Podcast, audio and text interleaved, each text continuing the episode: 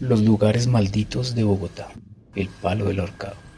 En la localidad de Ciudad Bolívar, al sur de la capital, por el sector de Potosí, se encuentra ubicado un palo eucalipto que es conocido como el Palo del Horcado, cuyo nombre surgió en los años 30, pues allí vivía felizmente una pareja con sus hijos, y según cuenta la leyenda, el diablo se metió en el matrimonio y el señor Pablo se enamoró de su comadre Ernestina, por lo que su esposa se marchó con sus hijos.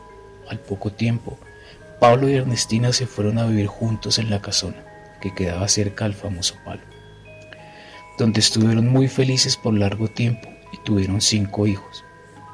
Pero todos los habitantes de la región sentían miedo y no se acercaban a ellos porque podría sobrevenir sobre ellos una maldición, ya que la iglesia los había excomulgado. Efectivamente, el diablo empezó a aparecer en noches borrascosas, en las que se escuchaba una jauría de perros arrastrando cadenas. A muchos pobladores les dormía la lengua y los dejaba casi muertos del espanto.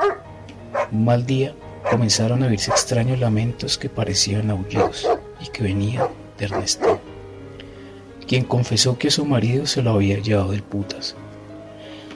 Algunos hombres salieron en la busca de Pablo y lo encontraron muerto en medio de una hondanada entre los salazales, con marcas tenebrosas de setas, heces y figuras raras.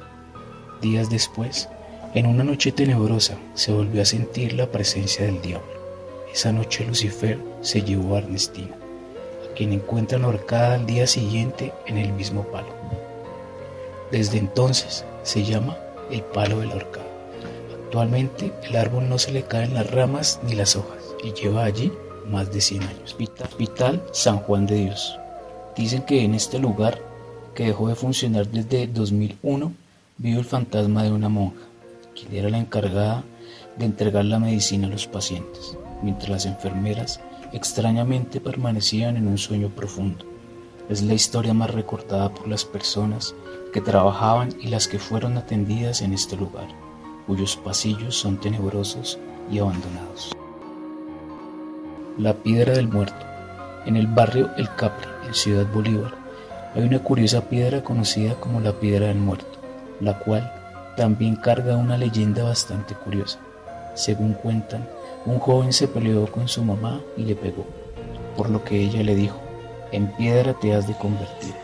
Y posterior a eso, el muchacho se tropezó y rodó hasta quedar petrificado a un costado de una quebrada.